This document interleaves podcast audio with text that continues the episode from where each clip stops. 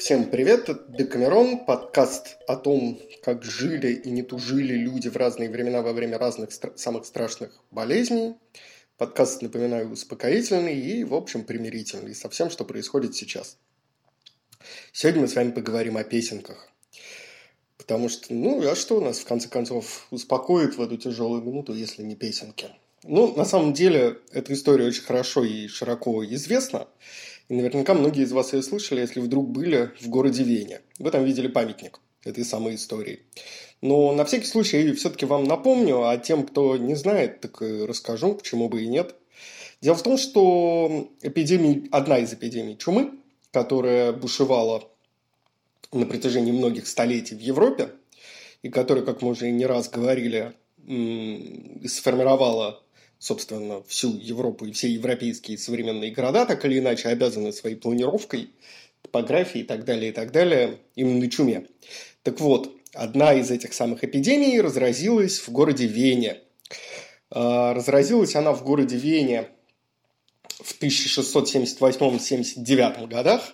Была одной из самых страшных, самых крупных и унесших самое большое количество жизней. Но Вена же чем знаменита? Вена знаменита тем, что это город музыкантов. Это город Моцарта, Гайдна и многих-многих-многих других. И более того, можно доставить себе в Вене такое удовольствие, пойти на кладбище и лечь между могилами всех великих композиторов одним махом. А, так вот лечь и одной ручкой коснуться могилы Бетховена, другой ручкой коснуться могилы Моцарта, в которой никого нет потому что никакой могилы нет, на самом деле, там просто памятник от кинотов. А, а ножками упереться, скажем, в Штрауса. И лежать так, наслаждаться и думать о том, что ты заряжаешься музыкой. А, так вот, Вена действительно город музыкальный, музыкантов там было много. И одним из этих музыкантов, уличным и всеми очень сильно любимым, был такой молодой человек, которого звали Августин. Да. То есть, говорить мы сегодня будем, как вы уже поняли, про песенку об Августине. Мы с вами ее знаем, в первую очередь благодаря сказке Ханса Кристиана Андерсона про свинопаса. Вот не знаю, как вы, а я так, когда мне говорят Августин, сразу вспоминаю картинку из этой книжки. И прекрасно помню даже момент, когда я про эту песенку чего-то там узнал и потребовал родителей ее напеть.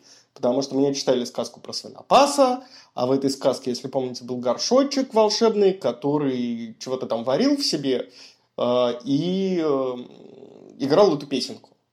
А, и благодаря этому, собственно, все и знают про эту песенку, и все и помнят ее из этой сказки. А, соответственно, помнят там любого из нас, любого из вас попроси спеть песню, он и споет радостно. Ах, мой милый Августин, Августин, Августин, ах, мой милый Августин, все прошло, все. И больше ничего не вспомнит. Хотя на самом деле это только начало этой песни.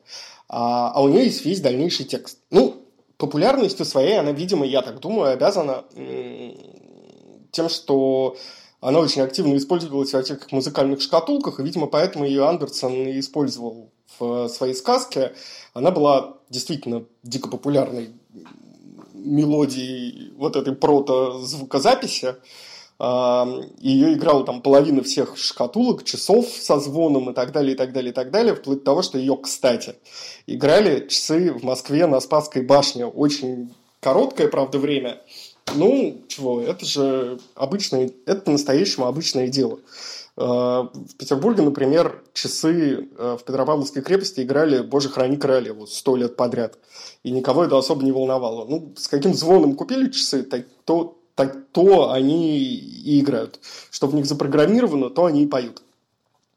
А, в общем, песня действительно известная, но родилась она именно во время этой страшной эпидемии чумы 1678-79 года. А, жил в Вене, в городе музыкантов, жил молодой человек по имени Августин. Это я сейчас уже легенду начинаю рассказывать, если что. Жил молодой человек по имени Августин, был он уличным музыкантом, играл, а, судя по тому, что он держит в руках на памятнике, который стоит ему в центре Вены, на каких-то дудочках, волынках э, и так далее. Всем был страшно любим и очень-очень популярен. И за что, собственно, его и прозвали либо Августин, да, милый, прекрасный Августин. Э, любить-то его любили, но тут, значит, грянула чума, грянула эпидемия, и как-то вот э, жизнь у Августина не заладилась.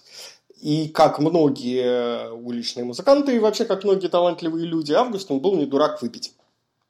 Пил он э, много, пил за деньги тех, кто, соответственно, ему платил за его музыку, ну и как бы пил то, чем его угощали на улицах, в кабаках, по которым он, значит, со своей этой волынкой, дудочкой шастал. А, и играл всякую разную музыку. И вот во время эпидемии чумы, как гласит легенда, этот самый Августин как-то раз гулял, гулял, играл, играл, а, там поиграл, сям поиграл, а, по такому кабаку походил, по сякому кабаку походил, может, на похороны какие-то еще заглянул. В общем, как-то сильно он набрался и возвращался домой. Шел по темной улице, шел, шел, шел, шел, оступился и шлепнулся.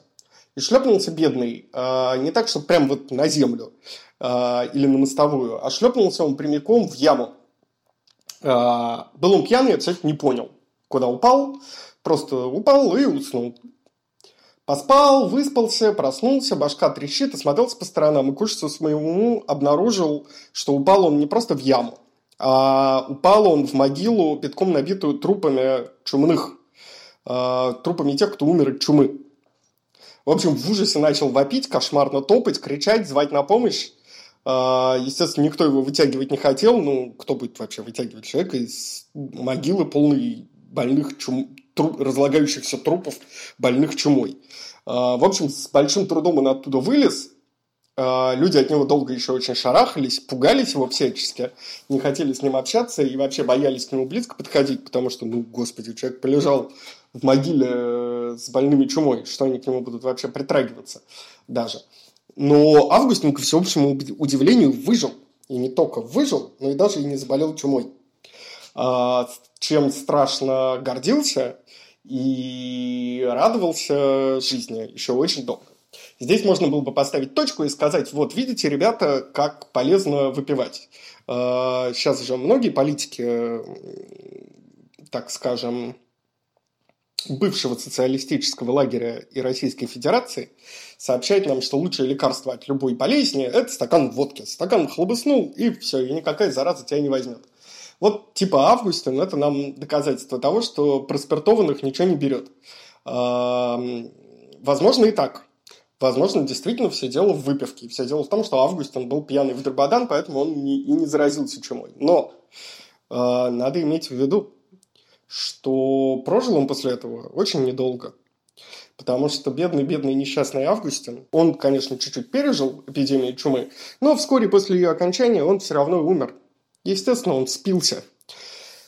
Чему нас учит эта история? Правильно, тому, что не надо думать, что выпивка нас всех от чего-то спасет. Она нам поможет скоротать время. Мы можем время от времени ею скрашивать свои серые будни, но использовать ее как лекарство от болезней, как социальных, так и медицинских, ни в коем случае не надо. А, чему, собственно, нас учит песенка про Августина, в которой, собственно, и поется дальше, возвращаясь к ее тексту. После вот этих четырех строчек, всем известных, дальше поется, что денег нет, счастья нет.